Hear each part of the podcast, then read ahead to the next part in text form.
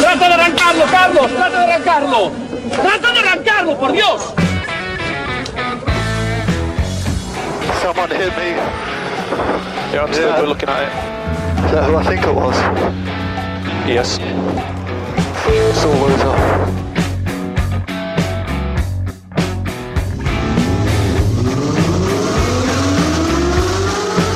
Izquierda buena más ojo corta, se cierra poco.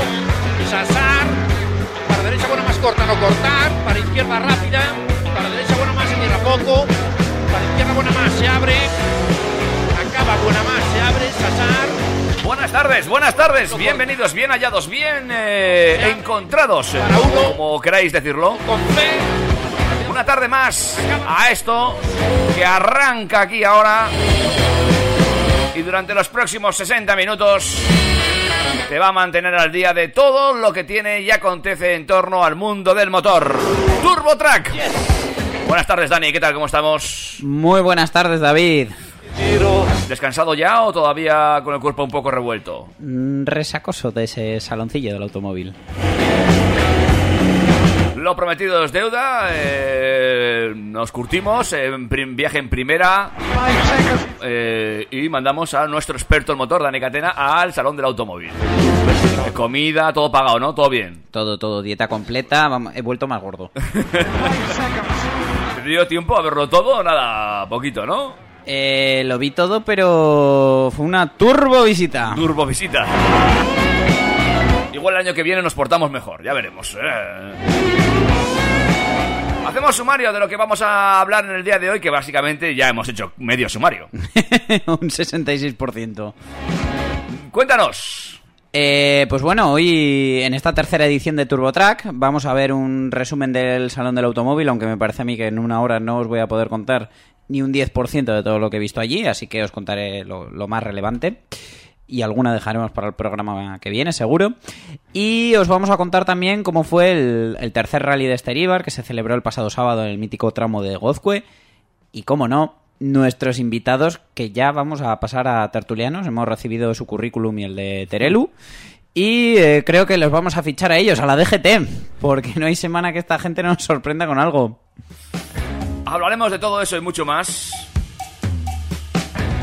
en estos próximos minutos aquí en Turbo Track.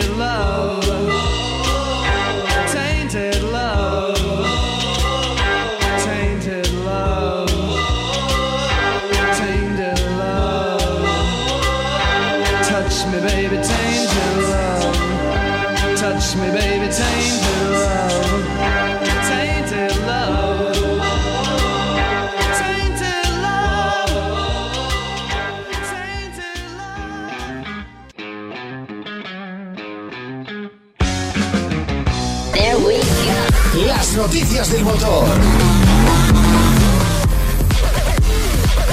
Las noticias del motor.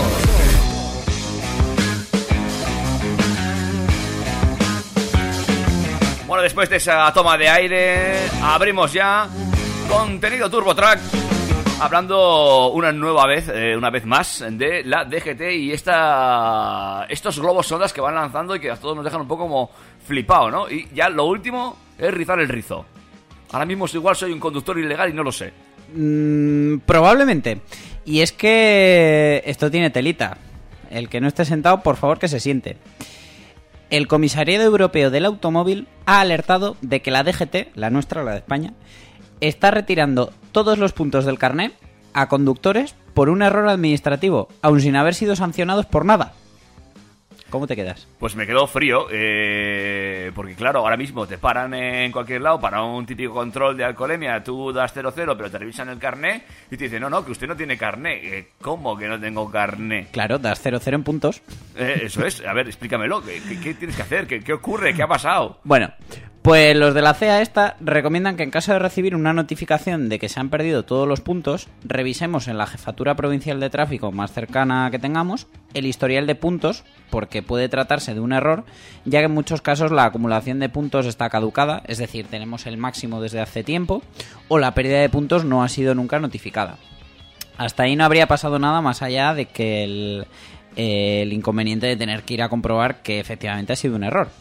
Pero el problema viene cuando te dicen que este error administrativo puede tardar hasta seis meses en resolverse y que mientras tanto la Guardia Civil puede sancionar al conductor por circular sin puntos. Porque aún si dijeran, oye, ha sido un error nuestro, no te preocupes que nos vamos subsanando. No, no, a ti te cae la multa. Pero, lejos de solventar ellos solitos su problema con el conductor afectado, en la DGT, que lo han reconocido, dicen que con el historial de puntos hay que ir a un abogado especializado para que encima la broma nos cueste dinero. Es que es de traca. ¿En serio? O sea, ¿la cosa va a ir así? ¿Tenemos que pasar por, por el abogado para que solucione el problema que ellos han tenido? Sí, sí, y creo que ya el siguiente paso es llegar a un acuerdo con Cofidis para cerrar un tipo de interés por si tienes que financiar la, la demanda contra ellos por el error de ellos. Hombre, yo ya, ya veo tremendo que a algún conductor se quede sin puntos por un mero error administrativo, que te lleves el susto, que te puedan multar, pero ya me parece tremendo que encima te tenga que costar dinero. Sí, sí, contratar un abogado, que como cojas a este de los Simpson, encima igual te quedas sin carne del todo. Eh, ¿Cuántos pueden ser los eh, conductores afectados? ¿Tenemos eh, números o...? Y no, no, pero vamos, igual es precisamente porque es una cifra que se está escondiendo, no lo sé. Pero mira, ya que hemos hablado de puntos, aprovecho para retomar el, el tema del otro día que hablamos de los puntos, que me, que me- que me lo he mirado porque teníamos la duda. El saldo inicial de nuevos conductores es de 8 puntos. Tras 3 años sin infracciones se convierten en 12.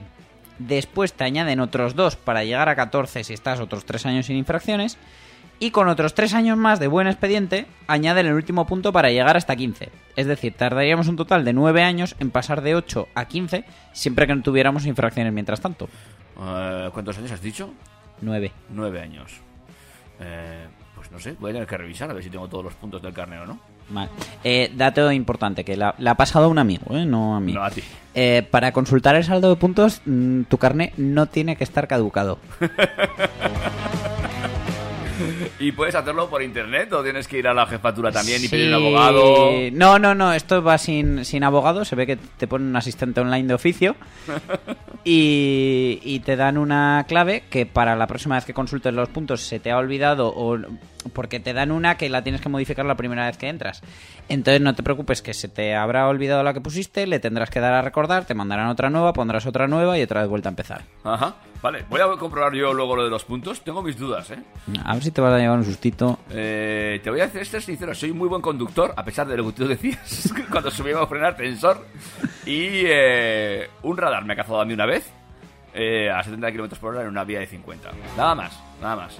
A mí me llegó una multa de, de un carril bus en Granada que pisé sin querer Me avisaron de casa de que había llegado la multa, la vi, la pagué y a los días me volvieron a avisar de que había llegado otra carta certificada del Ayuntamiento de Granada. Y dije, joder, qué pesado, si he tardado cuatro días en pagar la multa y han vuelto a hacer un envío de la misma. No, era al día siguiente que volví a pisar el mismo carril El bus. mismo carril bus. Sí, 40 más 40, 80 euros se llevaron. Pero puntos nada, ¿no? No, no, no, no. Bueno, no. o sea, ¿Tú tienes todos los puntos ahora mismo? ¿O no? No lo sé. Habrá que hacer consulta. Bueno, pues mientras consultamos nuestros puntos de carne, hacemos un break musical, si te parece, para abrir boca para ese resumen del Salón del Automóvil, que nos va a llevar un ratito, ¿no? Sí, sí, porque además, como siga hablando de la DGT, a mí esta peña me deja loco. No hay nada más que comentar. No, no, menos mal, De momento. de momento. La semana que viene tenemos más. Sí, Seguro sí, que sí. se les ocurre algo. Sí, igual luego hay que hacer un turbo DGT y nos da para otra hora semanal. Seguramente. Pues si quieres saber todo lo que vio, experimentó, palpó, curioseó, toquiteó Dani Catena en ese salón del automóvil, espérate, nada, apenas tres minutos y medio. Y nos arrancamos.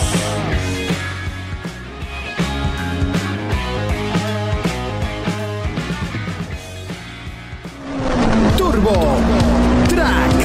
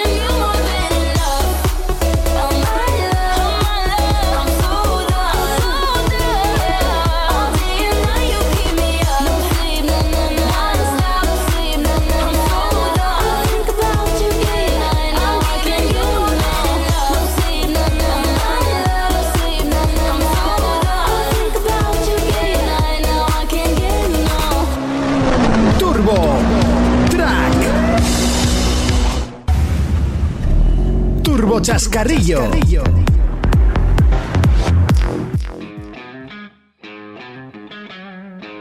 Ya sé que lo habíamos planteado como noticias del motor, pero como te voy a preguntar cosas y has visto cosas y has tocado cosas, me ha parecido más indicado llamarlo chascarrillo. Pues me vas a tener que hacer un jingle de turbo tertulia. Turbo tertulia. Esto va a ser una turbo tertulia, ¿eh? porque el primer programa estuvimos hablando de tu viaje a Nuremberg, que también fue interesante, pero este también sobre tus expectativas, sobre tus eh, conocimientos, sobre lo que has visto y has palpado en ese eh, Salón del Automóvil celebrado a lo largo de la pasada semana eh, en Barcelona. Sí, bueno, el de hecho está abierto hasta mañana, Hasta pero mañana. bueno. Si lo estáis escuchando en directo, hasta mañana. Pero si lo estáis en podcast, pues ya no llegáis. No, bueno, igual llegáis al del año que viene porque igual lo estáis escuchando en Claro, fecha. Puede ser, puede ser. Pero será en Madrid el año que viene, ¿no? Sí. No obstante, que es que no lo hemos dicho, David, somos un desastre. Eh, lo habéis podido seguir a través de Instagram. Y, y hemos creado un apartado en destacados con las historias de lo que hemos visto y bueno, mm, vamos a ir subiendo alguna cosita más porque tenemos material gráfico. Entonces recordad seguirnos en arroba turbotrackfm. Venga, arrancamos. Eh, entras por la puerta. Eh, te dan tu acreditación, que eso ya mola, ¿no? Bueno, ya antes, mm, es que no quiero hablar de cómo llegar porque nosotros eh, fuimos a Porlana y salimos trasquilados. Te voy a decir una cosa. Nos vamos a extender un minuto aquí, ¿vale? Pero lo que os ocurrió, eh, no sois los únicos que os ocurrió. Yo he estado en varias ferias por, por medios de comunicación. Y en Barcelona eh, hay algunas ferias que tienen dos recintos feriales. A mí me ha llegado a pasar a ir a un, al otro recinto ferial, ¿vale? Y tener que andar corriendo hasta el otro. Y lo del parking sí es un cachondeo. Hombre, pues es que nos metieron en un parking sin plazas libres y al final aparcamos nuestro gigacoche en una plaza hecha para coches del tamaño que te gustan a ti, David, y pensábamos que al volver no íbamos a tener morro. Pero mira, ahí estaba cuando volvimos. Bueno, eh, pasada la anécdota del parking, eh, que lo recomiendo a todo el mundo para llegar allí, es mejor eh, hacerlo en, en transporte público, si puede ser. Sin duda. Entramos a la feria. Entramos a la feria. Eh, la feria se sitúa alrededor del Palacio de Congresos de Montjuic y se desarrolla en varios pabellones separados físicamente. Hay que andar de uno a otro por el exterior, cosa que se agradecía mucho porque no, no llovía. Pero si llega a llover nos habríamos acordado de Santa Rita, la de los truenos. Y por un lado, mm, en los pabellones está lo que es propiamente el salón, donde las marcas exponen las novedades y tal. Y entre los pabellones, entre carpas y están montados por las marcas, se encontrarán la mayoría de los espacios de venta y de prueba de casi todas las marcas, ¿vale? Aunque alguna compartía espacio de venta con el salón, eh, a mí me ha gustado mucho ese detalle porque al estar separadas, los que queríamos ir a ver novedades, a toquitear y demás, no interferíamos a los que iban a negociar la compra de un coche, probarlo y, y todo aquello. Además, bueno, para mí me parece una ocasión perfecta para, para probar modelos, en especial topes de, de equipamiento y motores, que a veces en los concesionarios cuesta encontrar y allí sí los tenemos en, en su gran mayoría. La parte negativa de esto es que salir a probar por una zona tan céntrica de la ciudad condal puede hacer que la experiencia no sea la de disfrutar del coche todo lo que queremos. ¿Es fácil eh, coger un coche para probar o habrá que hacer cola? ¿Cómo está el tema? Pues la verdad que no, no te lo diré, porque yo íbamos con el tiempo justo, íbamos a ver novedades y, y no, no pasé por la parte comercial y de pruebas, pero la verdad que me hubiera gustado por ver cómo, cómo funcionan allí, Lo dejamos ahí en pendiente para el año que viene. para Madrid. Seguimos avanzando por la feria. Eh, bueno, os voy a contar lo que he visto. Lo que has visto, que te has dedicado, como bien has dicho, nos hemos dedicado más un poquito a ver novedades y lo que está viniendo, ¿no? Sí, a, a oler a coche nuevo. Y la verdad es que allí puedes invertir todo el tiempo que quieras. Unos coches son más accesibles que otros. Generalmente las marcas que no tenían espacio de venta en el, espe- en el exterior eran las que solo mostraban en su stand lo que aún no estaba a la, venda, a la venta. Y salvo alguna excepción, esos no eran fáciles de acceder para montarnos y toquitearnos. Por ejemplo, en el caso de Renault, en su stand sí que tenía el Clio de quinta generación que sale ahora a la venta, pero aún no está disponible y ese sí que podíamos verlo, subirnos, todo. Pero en el exterior tenían el, el resto de la gama que ya conocemos para ver y probar y poder incluso comprar, como el Clio actual, Megane, Cadillac, Capture, etcétera. Sin embargo, Grupo Volkswagen eh, ha preparado un pabellón con todas sus marcas del grupo, incluyendo Lamborghini, Bentley, Cupra, todo, pero mostraban dos coches por marca sin opción a montarnos. Luego sí que tenían una zona de venta guay con todas las marcas y prácticamente toda la gama para probar, pero ya te digo, por ahí no pasamos simplemente de, de largo. Pero bueno, voy a lo que interesa. Según entramos, me encontré lo primero con el hispano-suiza Carmen. Hispano-Suiza es una marca española olvidada en el recuerdo de muchos y que ahora ha renacido con el modelo Carmen, un deportivo eléctrico. Saludos a Iberdrola y a Endesa desde TurboTrack, que parece que Sí, últimamente estamos hablando mucho del tema eléctrico. Es de lujo, inspirado en el modelo Dubonet Xenia de 1938, hecho también por Hispano-Suiza, del que por cierto solo se fabricó una unidad. Este Carmen ha sido eh, diseñado, desarrollado y fabricado en Barcelona. Está inspirado en los clásicos y en la singularidad de la señora Carmen Mateu, madre de Miguel, de Miguel Suqué Mateu, que es el actual vicepresidente, no presidente, de Hispano-Suiza, y es parte de la familia de fundadores. Vamos, que la empresa no, no ha salido de, la, salido familia. de la familia. No. De este coche solo se van a fabricar 19 unidades Ah, entre este bien. año y 2021 y nos va a costar solamente un millón de euros Ah, muy bien. Pe- Y precio medio. redondo, ¿no? y medio. Ah, millón y medio. Impuestos aparte. Bueno, eh, bueno, pues tampoco bien, accesible. Bueno, si lo tenéis y ¿Tienes habéis... plan renove o no hemos negociado, no? Eh, no, me parece que por precio no entra en ayudas estatales, pero bueno. Señores de la DGT, estudiadlo. Si tenéis el millón y medio más impuestos y habéis cogido ya el móvil, la cartera y las llaves para ir a reservarlo, dejadlo todo en su sitio porque tenéis que rellenar un formulario en la web del fabricante para así luego finalizar el proceso de personalización. Está previsto que en junio de 2020, es decir, dentro de unos 13 meses desde la fecha de grabación de este programa, tras su proceso de homologación pertinente, se entregue la primera unidad. ¿Vale? No obstante, su mecánica ha sido desarrollada por QEV Technologies, contando con dos motores eléctricos síncronos de imanes permanentes, que suena muy bien, con un total de 1019 caballos, Ajá. gestionados por un sistema de vectorización de par. Muy importante Es- esto. es- la vectorización de par es algo que vamos a tener que estudiar. Sí, sí, sí, esto es más que el ciritione. Capaz de llegar a 100 km hora en menos de 3 segundos, que es una cifra que, aun siendo más propia de una atracción de parque temático, realmente no asombra tanto debido a que solo pesa además 1690 kilos, que es lo que pesa casi cualquier coche. Sí. Pero bueno, pues al final la física tiene una barrera y, y no, no podemos hacer el 0 a 100 en 0,5 segundos. Y, ah, ah, no, evidentemente, si estás en homologar, entiendo que todavía no han hablado ni duración de baterías ni ninguna gaita de estas. Porque por millón y medio de euros algo te darán. Mm, sí, sí, no, la verdad que están, están estudiándolo ahora, está en proceso de homologación y bueno, cuando, cuando tengamos la homologación ya sabremos las, las cifras reales. Pero bueno, mm, yo estimo que mínimo nos meteremos en 400, 500 kilómetros. Bueno, ahí tenemos el Carmen. ¿Seguimos adelante o...? Bueno, si te cuento un poquito más... Cuenta, eh, cuenta, cuenta. sí. Que me, me- es claro, Carmen... Es que a mí, a mí es una cosa que me llama mucho la Claro, atención una- porque... una marca que está muerta en el olvido, que reaparece con un diseño tal, pues bueno, es de llamar la atención, Bueno, evidentemente. es que además tú entras allí y dices, ¿por qué han puesto un yate? Y luego ya te das cuenta que tiene ruedas. El habitáculo es biplaza y combina la historia de Hispano-Suiza y la tecnología más moderna. Todos sus tapizados se cortan y cosen a mano en la planta de montaje de Hispano-Suiza en Barcelona. Que debe ser un taller, porque para hacer 19 coches tampoco te hace falta mucho. No, no, no se estresan, de un infarto no se mueren. Cada unidad contará con un perfume interior personalizado y desarrollado conjuntamente con el comprador. Así que ir probando los de bolita de cristal del Mercadona para ver cuál os gusta más. Pues muy interesante eso, sí, sí. A mí con lo que me gusta el olor a coche nuevo, si le pongo mi perfume personalizado ya no me sorprende. Sí, yo además es que eh, tuve una mala experiencia que me hizo volverme antiambientador de bolita del retrovisor. ¿Así? Bueno, ya no lo cuentas en otro programa. Sí, sí, porque tiene traca. Termino yo oliendo a cítrico, con eso te digo todo. Pero bueno, eh, ya sabéis que a mí la cabeza me va a 5.000 revoluciones y claro, ya estoy pensando en el restyling, el Menchu, que siguiendo la línea de inspiración de la señora esta, llevará de serie tapizado de tapete de ganchillo. Ah, pues sí, seguramente. Seguro que sí. y personalizable también. Y esto es un poquito el, el Carmen, ¿quieres que sigamos? Sigue, sigue, vámonos, va a otro modelo. Venga, pues de ahí nos fuimos a Suzuki, que estaba justo enfrente, Sí, y lo siento, pero tengo que admitirlo. sí. Tengo una debilidad.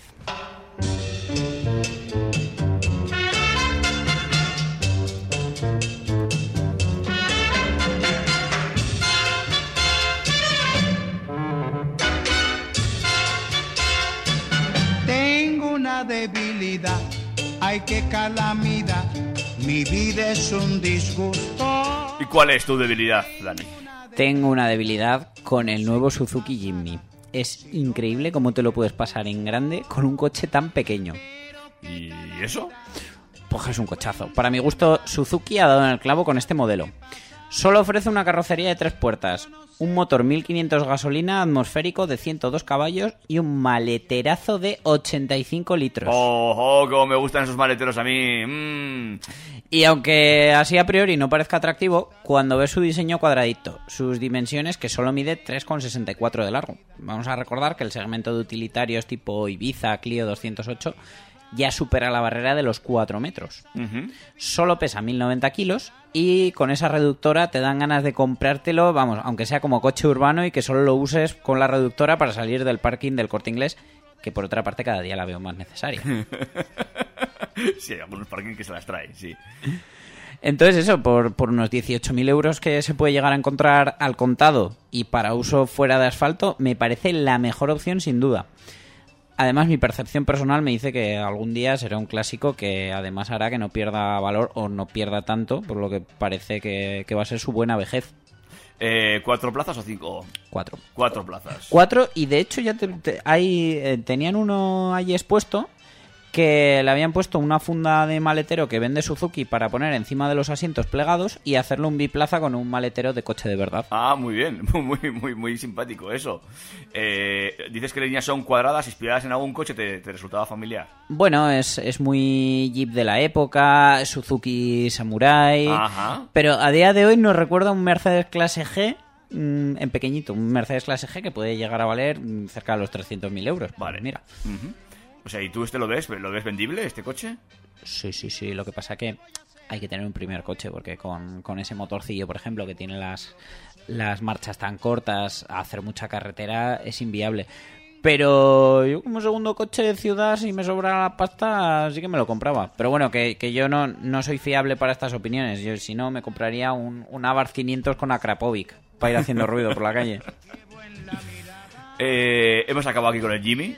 Sí, y Pues- yo seguí mi paseo en busca de los coches de los que hablaros. Pues vale, pues sigue con tu paseo, te dejo con esta debilidad. Yo no sé qué voy a hacer, o me curo de este mal, o me voy a enloquecer.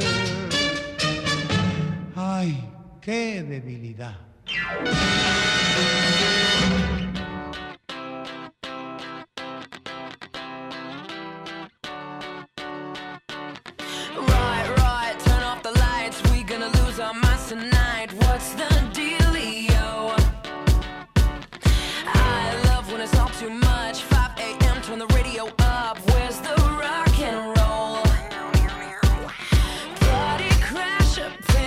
now.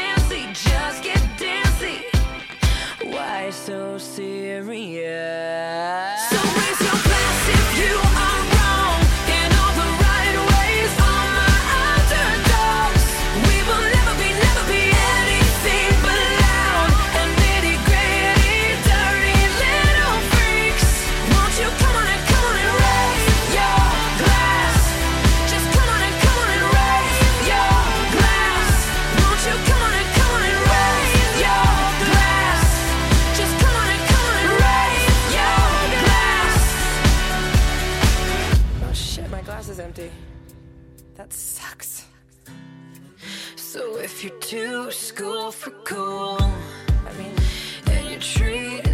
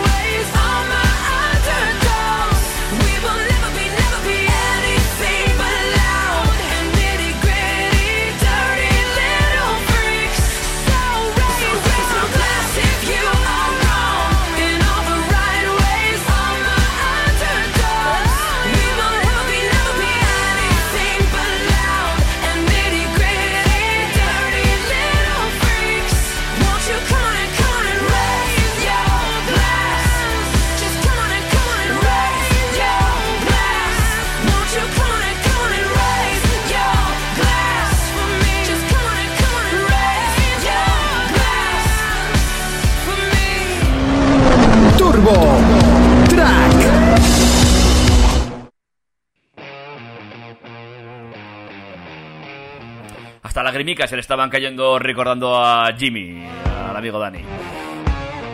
Seguimos paseando por ese salón del automóvil en Barcelona. Más novedades. ¿Por dónde andamos? Pues seguimos en línea recta y nos encontramos con el stand de, de Renault y me di de bruces con el nuevo Clio.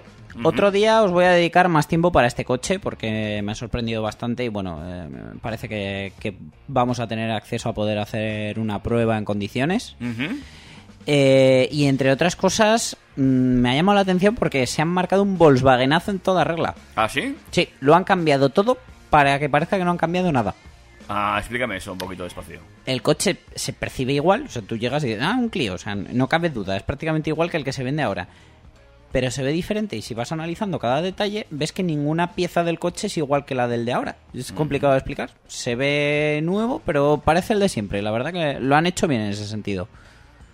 El Clio que pudimos toquitear era un GT Line en azul eléctrico, que nos sorprendió bastante por su interior, que es donde más ha cambiado y para mejor. Pues eso te iba a preguntar, a ver si había cambiado el interior de Renault, que últimamente me está dejando un poquito frío. Un poquito frío o un poquito crujido. porque- sí, no sé cómo decirlo. Pues lo han hecho mucho más sólido. Eh, por ejemplo, todo lo referente a cuadro de instrumentos, que el, el del que yo vi era digital en gran parte, pero luego habrá que ver los que dan los típicos de coche de empresa y coche de alquiler de el desde con asterisco.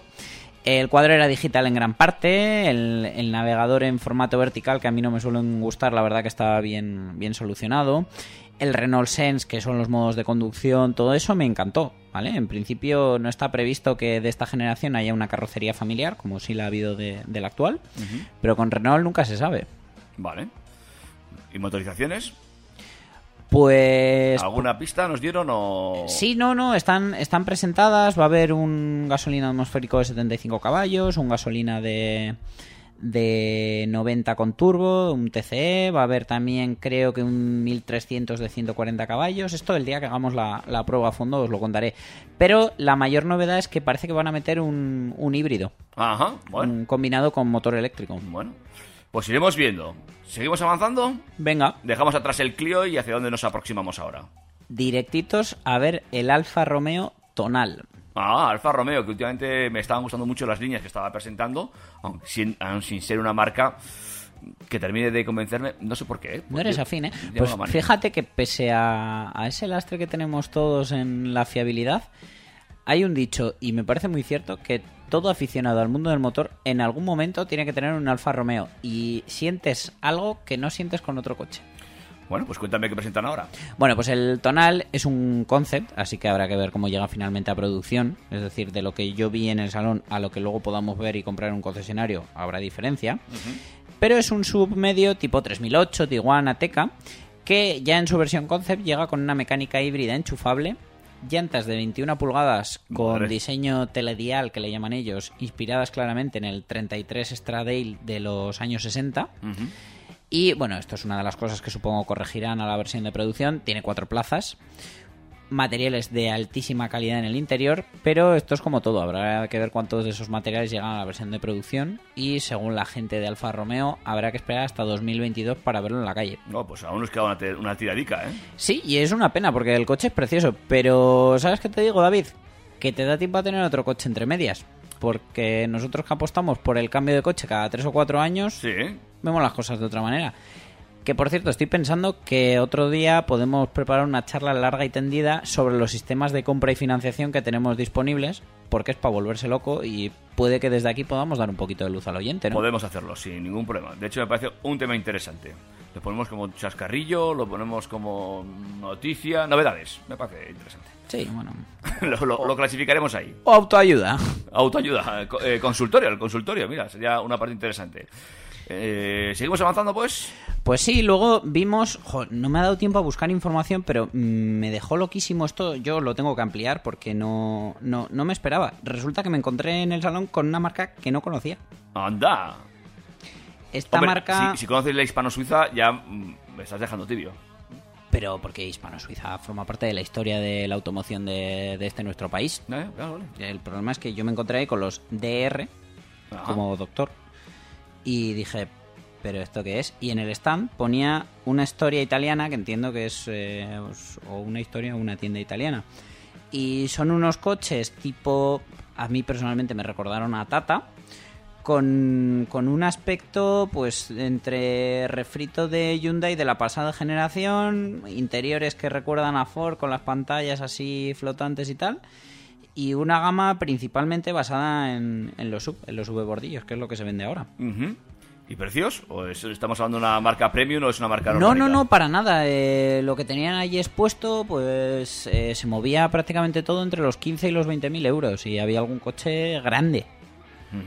Pero ya te digo, quiero investigar un poquito más, es que no, no me ha dado tiempo y, y es una cosa que es interesante porque no sé si va a llegar a nuestro país o no, pero puede que sea una futura low cost. Bu- Bueno, pues eh, es, investiga y, y nos lo cuentas, si te parece bien. Sí. Eh, ¿Qué más tenemos? Bueno, luego de ahí enfrente pasé por Aston Martin, pero vamos, ni os hablo, porque para soñar nos valemos todos. Vale, Aston Martin. ¿Algo más?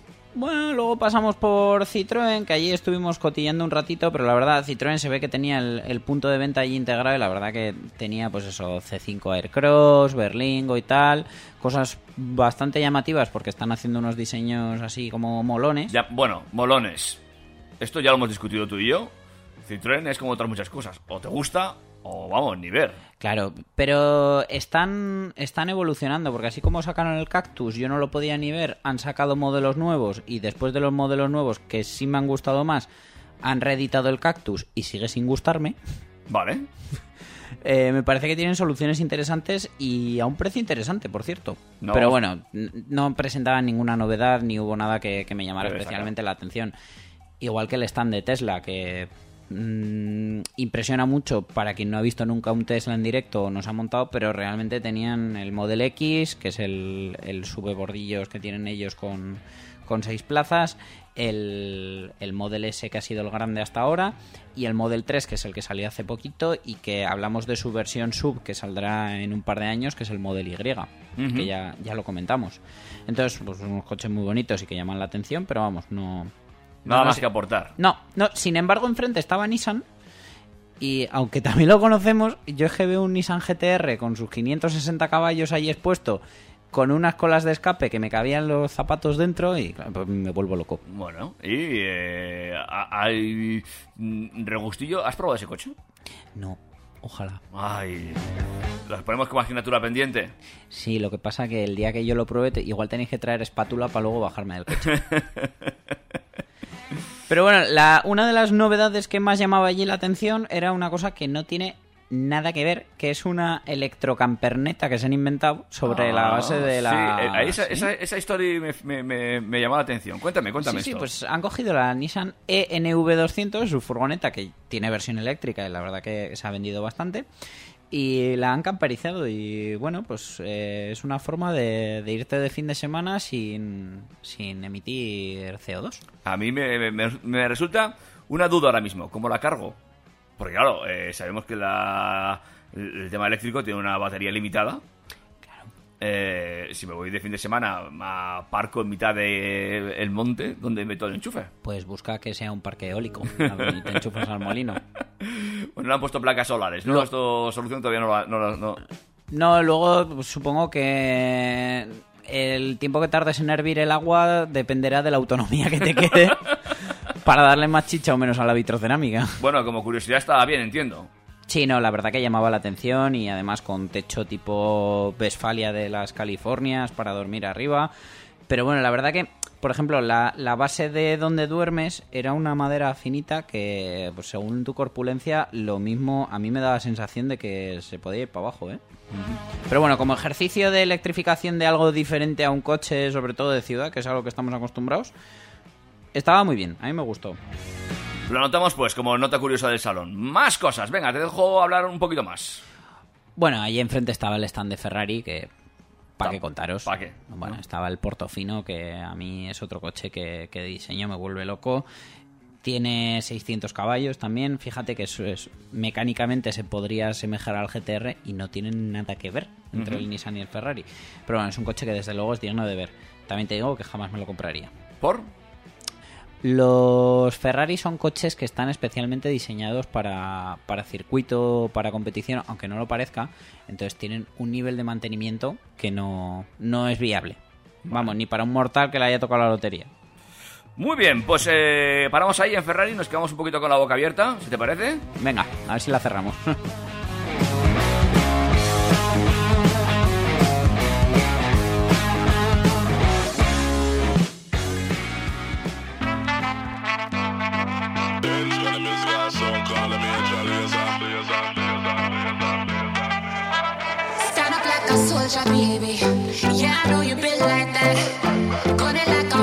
baby. Show them say you're wicked like that.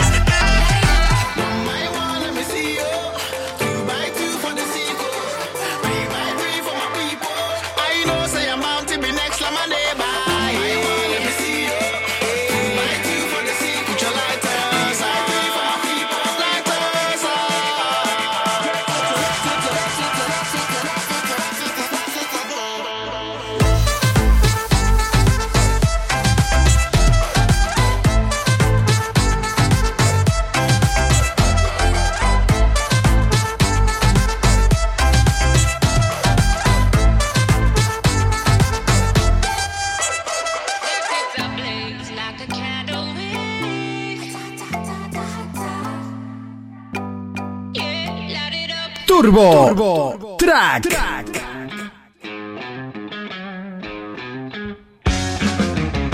Bueno, vamos a ir acabando con ese recorrido por el Salón del Automóvil. En el stand, eh, ese que has comentado que han montado un multi-stand, el grupo Volkswagen, ¿no? Sí, la verdad que se han quedado con un pabellón que ellos llaman el, el italiano, los de la Feria de Barcelona. Y era curioso de ver, no había mucho coche, pero lo que había impactaba bastante. Porque además presentar todo el grupo, todo la- el desarrollo junto, eh, te, te da, te da para imaginar la tecnología que baja de Byron hasta Skoda o no? Mm, un, un poquito sí, porque, bueno, principalmente se han centrado en la electrificación. Estos son otros que deben cobrar de Iberdrola. Y prácticamente todo lo que pudimos ver allí era eléctrico y si no era eléctrico tenía muchas luces. Pues cuéntanos. Eh, según llegabas, eh, era como te hacían un recorrido circular, entonces yo cogí, rompí una lanza en favor de Peugeot y lo hice en sentido contrario a las agujas del reloj.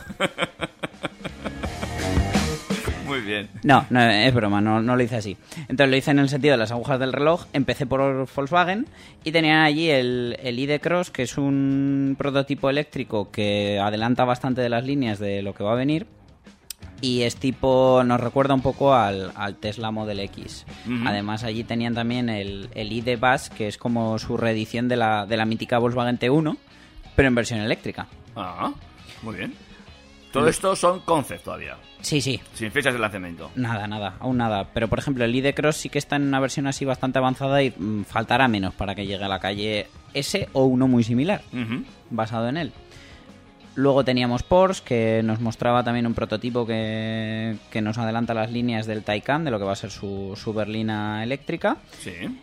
Y sí que tenían un, un 911 Carrera 4S de la generación actual del 992 en color plata que yo me hubiera quedado allí viéndolo todo el día. Oye, fíjate que esta misma discusión la he tenido también eh, esta semana con un compañero y yo que no soy de Porsche no me termina de convencer. No- voy a reconocer que nunca he conducido ninguno, pero no me gustan. No, la línea no me termina de convencer. Bien, venga, matarme, no importa. No, a matarte no, pues lo único te estoy borrando ya del Facebook y de, Bueno, y de bueno, la es, lo, es que hay, es lo que hay. Sabes que yo para los coches soy un poco especial. Más. Audi nos presentaba el prototipo de, del e-tron, bueno, nos mostraba el e-tron que están vendiendo ya, que es como de tamaño similar a un Audi Q5, una cosa así, y el, el nuevo que va a salir, que en versión prototipo, que es un poquito más pequeño. Y la verdad que por lo que nos contaron, eh, están vendiendo muy bien el e-tron, porque al final, bueno, es un subebordillos con una autonomía de unos 400 kilómetros y vale solo, entre comillas, 82.000 euros, pero calca especificaciones de Tesla y a veces vale más. Bueno, pues no está mal. Eh, 82.000 euros por un superbordillo, como dices tú, eléctrico, enchufable. Pero sí, claro, pero bien terminado por dentro, no como Tesla, que nos vende mucho humo y luego por dentro es plastiquete. ¿Sí? ¿Es plastiquete? ¿No te termina de convencer? Mm, No, por ejemplo, los mandos de elevalunas y todo eso, lo que tocas, eh, la mayoría de casos son, son cogidos de Mercedes de anteriores generaciones. Ajá. Del clase A modelo anterior y todo eso, por ejemplo, pues lleva todos los mandos. Vale, vale. Bueno, ya, ya nos quedamos con una, con una nota. Más cosas. Hemos pasado a- por Audi. Y allí en todo el centro estaba el stand de Cupra. que- Ah, sí, ¿eh? Están apostando fuerte por Sí, Cupra. sí, mi otra debilidad, tenían allí el Cupra Formentor, que ese sí que se espera que para el año que viene pueda estar en la calle y además nos adelanta mucho de las formas de, de lo que va a ser la siguiente generación del León. Ujú. Y en el otro lado de. Porque estaba como dividido en dos el stand, tenían el Cupra e-Racer, que es el, el que tienen sobre la base del León actual, homologado para carreras de eléctricos, que supera los 560 caballos, creo recordar Sí. que era. Y adelanta un poquito lo que va a ser la, la competición del futuro, porque ese ya está homologado. Te voy a decir que este fin de semana he estado viendo yo carreras de coches eléctricos, la Fórmula E. ¿eh? Alucinante. Mm, Para ver, ¿eh? Muy para ver, porque además tiene su rollo jo- videojuego. Y, eh, y ya como chascarrillo también, que además creo que también- también te ha llegado a ti, se, se comenta que el nuevo León puede estar circulando por carreteras navarras en estos momentos. Puede no, está, o por lo menos ha estado durante esta semana, porque varios ojitos lo han visto. Muy bien. ¿Más cosas o tienes más que comentar sobre Cupra? Eh, no, para esto ya haremos otro. Haremos otro. Como el del Clio. SEAT sí que nos tenía allí preparados el Born y el Minimo. Ujú.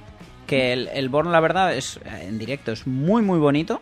¿Eso me ha llegado? Y sí que la versión de producción va a tener mucho, mucho que ver con él. Y luego el mínimo, pues, pues es gracioso. Es como ver una reedición del Twizy, pero como dicen ellos, bien hecha. Lo único que nos queda por saber del mínimo es si finalmente va a salir a la calle o no, porque sigue siendo un concept. Pero eh, desde SEAT nos confirmaron que va a salir tal cual, bueno, con algún cambio pequeñito. Y además de para empresas de car sharing, como decía yo el otro día, va, se va a vender a particulares también. Bueno, pues a ver si le ponen fecha, porque tengo a mi hermano dándome guerra con el, con el, con el, con el cochecito, con el mínimo. Yo igual dejo el mundo de las dos ruedas por uno de esos. Lo veremos. ¿Qué más tenemos?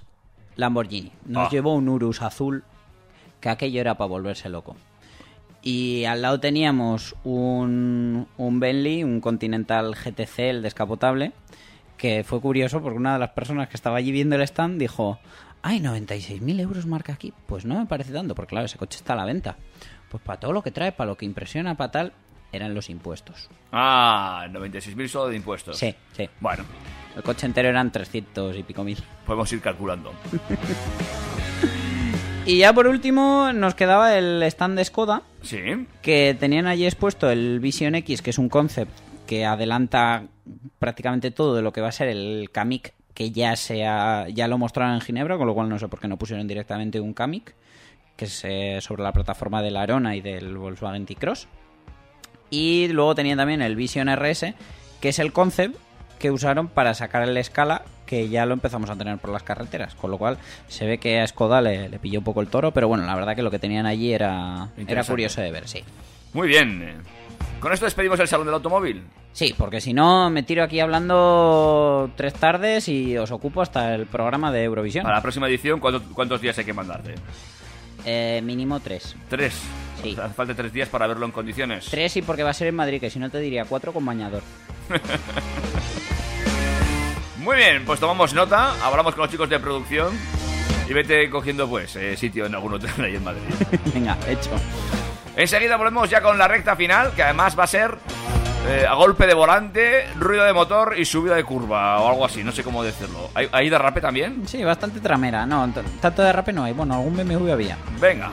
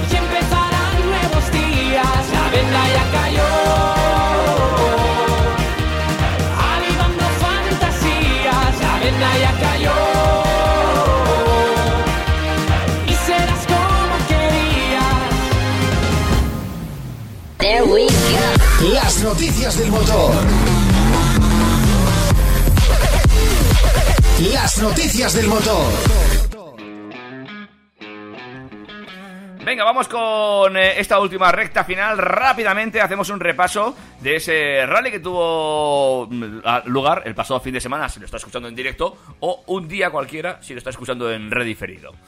Correcto, ese día cualquiera fue el, el 11 de mayo, que la escudería Quintoa Motorsport, eh, con base allí en Eugui, aquí en Navarra, eh, organizó el tercer rally sprint del Valle de Esteríbar, una prueba que se había dejado de, de hacer unos años y ahora ellos la han recuperado. La verdad con un resultado espectacular, toda la afición se portó de chapó, todo el mundo estuvo súper implicado, no hubo incidentes y la verdad que dio gusto verlo.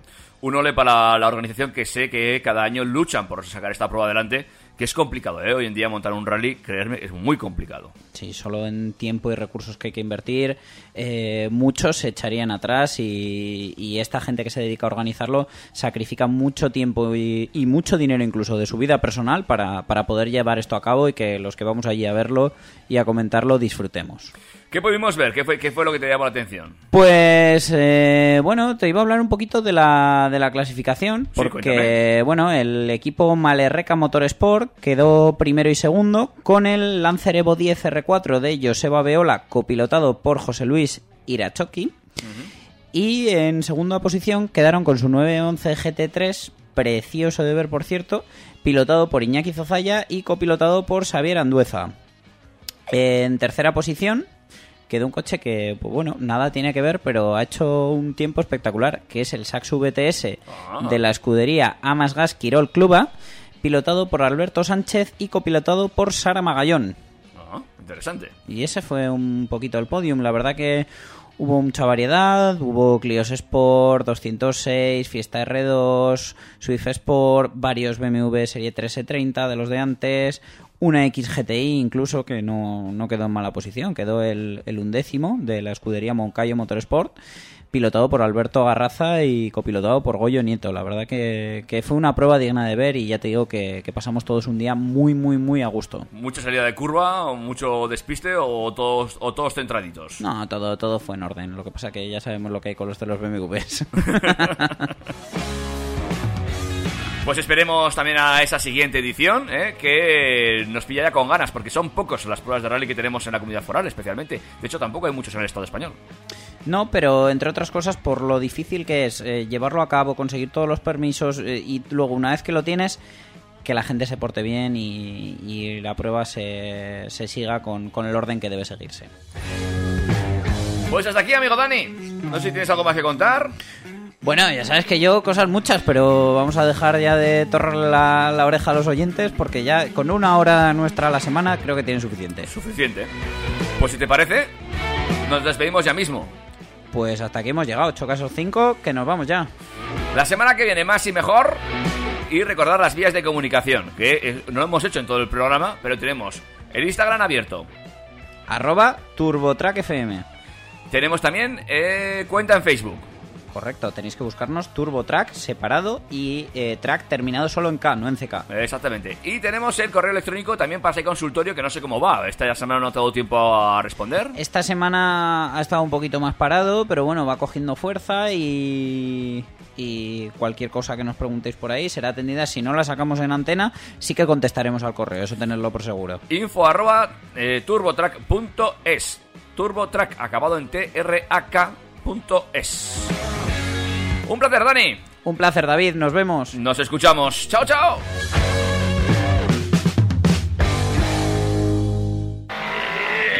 Macho, yo no sé tú, pero yo me lo he pasado muy bien, macho.